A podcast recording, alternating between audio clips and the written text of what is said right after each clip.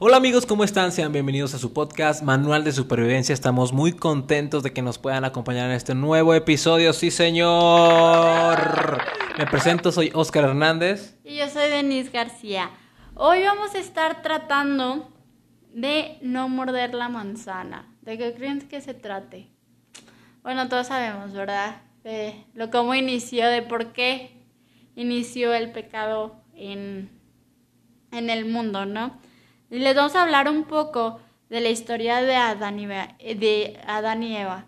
Nosotros sabemos que tal vez ya han escuchado un poco de ellos, les han contado un poco acerca de ellos, pero bueno, ¿cómo es que empieza todo esto? Dices, básicamente lo que fue, pues que la serpiente eh, tentó a Eva, Eva mordió la manzana y Eva le dijo a Adán, Muchos nos dicen... Le invitó una mordida literalmente. Ajá. Muchos dicen o dicen que fue culpa de Eva, todos o otros dicen que no, que la serpiente. Hay muchas ideas, muchas cosas que la historia en sí completa la puedes leer en la Biblia, está en Génesis. Entonces, pero realmente, ¿qué es lo que pasa con esto? Dice, no, el pecado no está por ellos. Bueno, sí inició por pero el entender el contexto realmente de lo que es el pecado, que ya nosotros nacemos con ese con esa naturaleza, es con esa herencia. Es, como naturaleza, ya es, una naturaleza del humano. Pues sí. O sea, aquí hay que entender, mira, fíjate bien, los, los factores que hay en esa historia de Adán y Eva. Bueno, primero está Adán y Eva, unos compañeros, pareja, este, y están en un lugar súper padre, o sea, O sea, en ese lugar ni siquiera tendríamos que trabajar. Ni siquiera tenemos que trabajar para obtener las cosas. Ustedes no, no tendrían hijos con dolor. Y muchísimas cosas más que nos hubiéramos evitado. Pero bueno, si nos gusta hacer a nosotros, ni modo, ahora nos amolamos. Este. Bueno, estaban ellos, tenían un, lugar fantástico, o sea, ellos no tenían que hacer nada más que ser administradores de lo que Dios les había dado.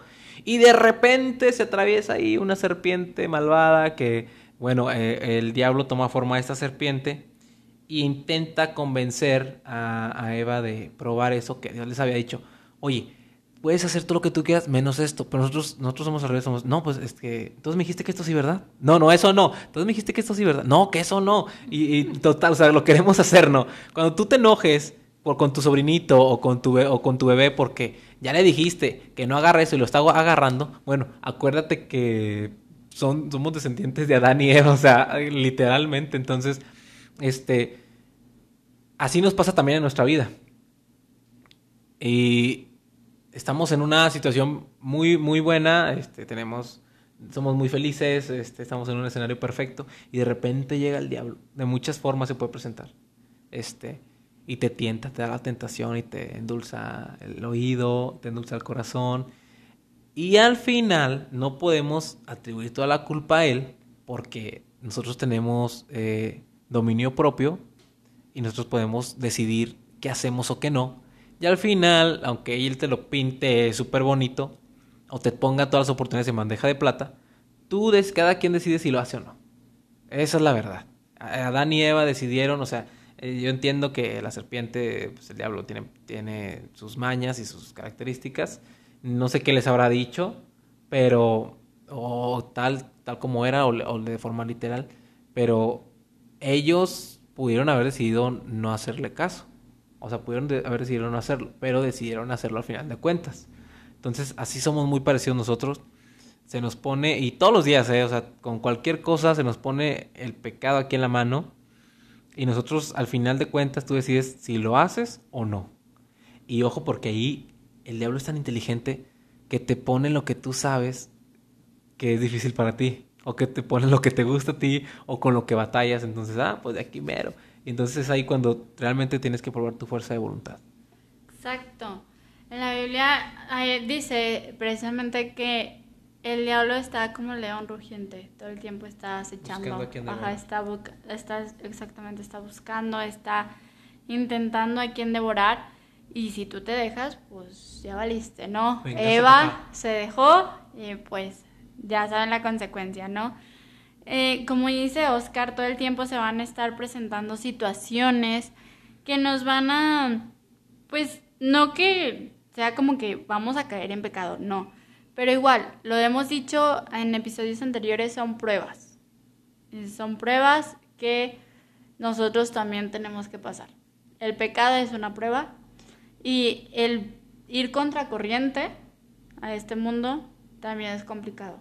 Porque, pues, literal, los humanos somos pecadores, sabemos lo que está mal, lo que está bien. Le hallamos ese saborcito, ¿no? O sea, nos gusta, entonces es más fácil. Exactamente, nos... Sí, se nos va antojando. Como que el diablo tiene como esa capacidad, esa habilidad para saber por dónde meterse y cómo pues llegarnos a nuestra vida y pues antojarnos ese pecado, ¿no? Entonces, si tú no estás listo, si tú no estás en comunión con Dios, si tú no estás agarrado de la mano de Dios, vas a caer en pecado. Entonces, no dejes que la serpiente te convenza, no dejes que, Dios, que el diablo te convenza. agárrate de Dios y no permitas el cometer ese pecado. Y si ya caíste en pecado, pues arrepiéntete y sigue tu vida. No te mortifiques, no, no permitas que si ya regaste ese pecado, pues diga, ah, ya lo cometí, ya ni modo me voy a enfocar en el pecado y me voy a alejar más de Dios. No, si ya pecaste, arrepiéntete y sigue adelante, sigue en la carrera, sigue avanzando. Porque a lo mejor en ese momento, en esa situación, como decíamos ahorita, el diablo es muy ágil, muy astuto y te va a llegar por donde menos te imagines. Entonces, pues si ya lo hiciste, arrepiéntete, sigue adelante, no te mortifiques por eso, pero sí intenta cambiar y no vivas en ese mismo pecado. Y sí, amigos, si a ti te gusta el dinero, ¿qué crees?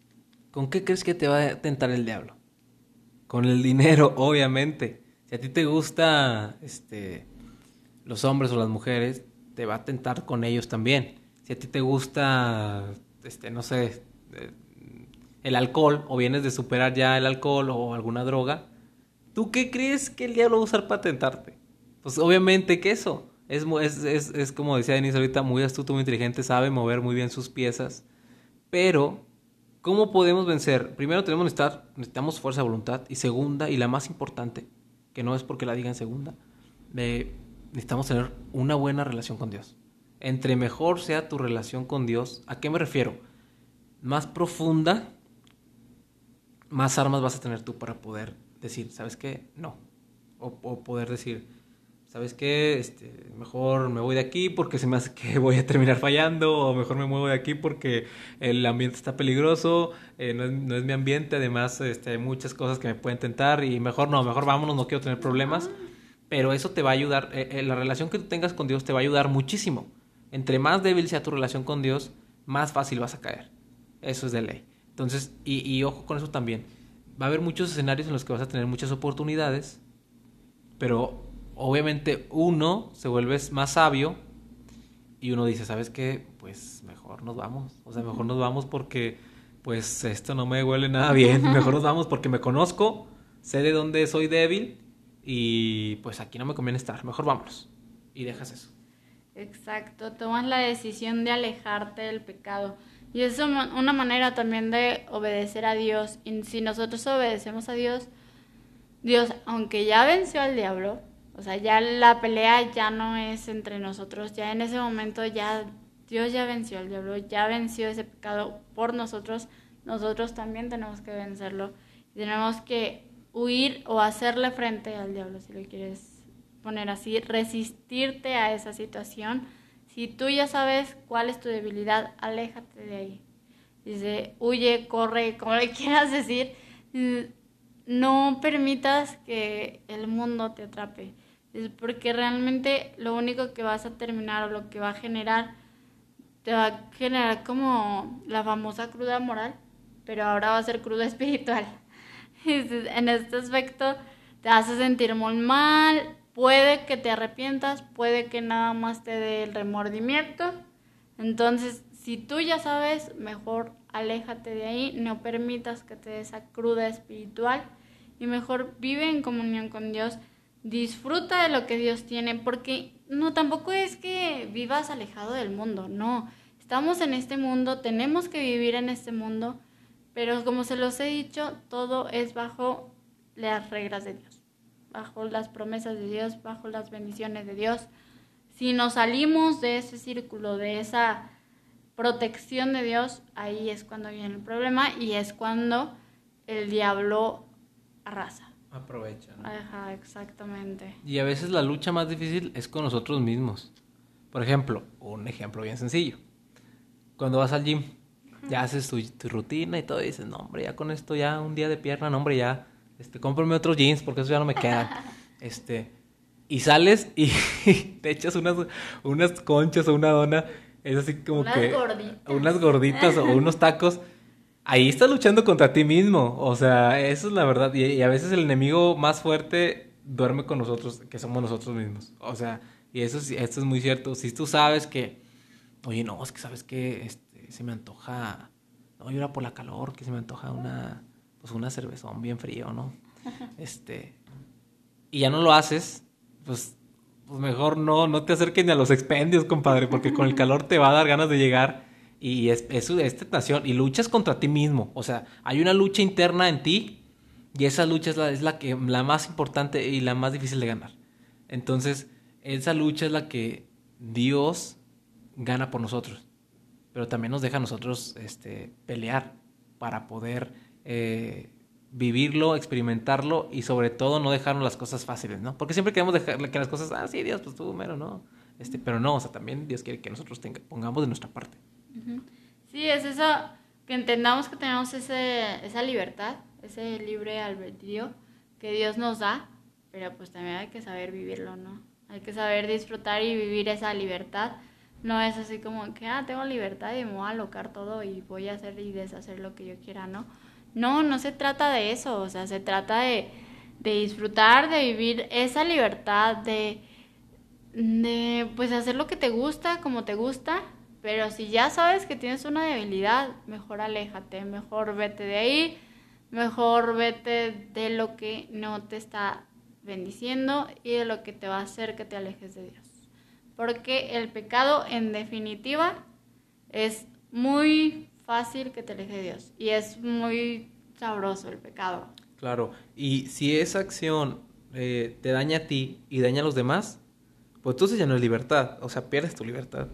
Cuando a veces creemos que hemos ganado libertad, o sea, piensas tú, no, hombre, ya soy más libre, ya nadie me está viendo, ya nadie me está este, diciendo, ya nadie me está ordenando, pero no nos damos cuenta de que en realidad estamos entrando a una aparente libertad. Eso nos quieren hacer, hacer creer, ¿no? Que es una libertad, pero no, en realidad es una esclavitud, es una, es, es una cadena de esclavitud que tenemos puesta y que pues para quitarla vamos a necesitar trabajar otra vez para poder quitarla y ser libres realmente, ¿no?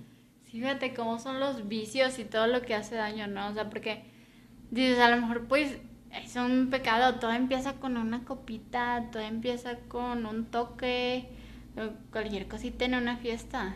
Pero al rato ahorita, si vemos en el mundo, ¿cuánta gente ya es adicta de que al cristal, es adicta a las drogas y a todo tipo de drogas? refiero al cristal porque creo que ahorita es la más dañina, y es la que más se nota pero igual vamos con la cerveza, dice, todo empieza con una copita y al final ya eres un, este, ya estás tomando un chorro y todo lo que te genera, o sea, simplemente piensas, ya hiciste, ya generaste algún choque, ya te peleaste, ya golpeaste a alguien, ya perdiste el conocimiento, ya se te olvidó algo. O sea, son muchas consecuencias que si nos ponemos a, pensar en todo lo que podríamos considerar como pecado, siempre nos va a generar o nos va, sí, nos va a generar algo malo o nos va a afectar de alguna manera en nuestra vida. Entonces, eso no es vivir en libertad, eso es vivir encadenado, vivir en un vicio que lo único que está haciendo es destruirte a ti, a tu familia y a los que están a tu alrededor. Y recuerden amigos, no muerdan la manzana, siempre vamos a tener la decisión, aunque entremos un cuarto, si te gusta mucho el dinero y llega entonces un cuarto lleno de dinero, aún estando en ese cuarto lleno de dinero que no es tuyo y que ti te gusta mucho el dinero o eres muy avaricioso, puedes tomar la decisión de no tomarlo. Puedes tomar la decisión. Entonces, siempre se trata de tomar decisiones y tú puedes decir si sí o si no. Entonces, yo quisiera dejarlos con esa reflexión. Siempre va a haber oportunidades, siempre va a haber eh, cosas, pero siempre hay que tener en cuenta que cada decisión lleva una consecuencia. Y bueno, esto fue todo por el, por el episodio de hoy. Muchas gracias por acompañarnos. Nos vemos hasta la próxima.